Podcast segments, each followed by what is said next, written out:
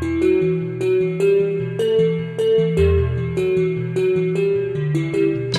Os chamados proibidões estão a marcar muitas festas da noite brasileira num registro funk rasgativo em decibéis altos e outros excessos, safadeza explícita e desafiadora.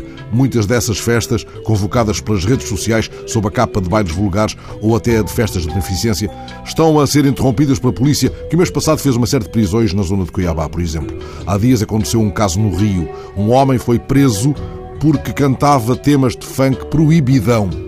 O Ministério Público levou ao juiz da 37ª Vara Criminal do Rio algumas frases do delito. Mesmo não sabendo descodificá-la por completo, escolho esta pela musicalidade. Se o playboy brotar na vila, vai tomar de parafal. Ora, parafal é um tipo de espingarda usado pelas tropas especiais nas favelas do Rio. A polícia viu nesta estrofe uma apologia do crime e tomou que, cantando, o homem agia criminosamente. Por isso o levou ao juiz. Mas este absolveu o apreciador de funk e mandou arquivar o caso, considerando que estas músicas não são incitadoras da violência, mas antes fruto de um cotidiano violento. Elas são formas de arte que retratam o cotidiano das favelas.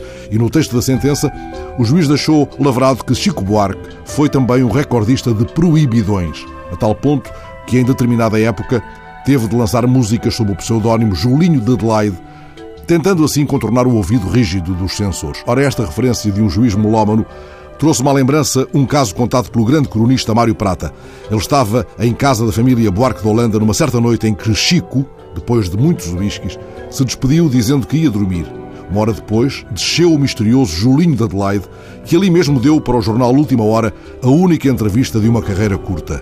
O putativo autor de Milagre Brasileiro, Acorda Amor e Jorge Maravilha disse nessa noite ao cronista Mário Prata, em casa de Chico, uma frase deliciosa. O Chico Buarque quer aparecer à minha custa. Foi a única aparição de Julinho de Adelaide, ainda que uma rádio de São Paulo garanta ter dele uma gravação inédita. Quando lhe perguntavam o que era feito do seu estranho entrevistado, Mário Prata respondia: morreu com a ditadura. Mas é sintomático que a memória da artificiosa coragem de Julinho tenha perdurado e que um juiz lhe deu o uso considerado apropriado, deixando lavrado que a tentativa de pacificar as músicas visa afinal controlar os corações e as mentes dos excluídos.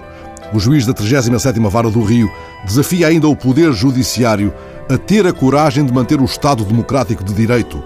Algumas das frases da sentença soam uma espécie de funk judicioso, libertadão.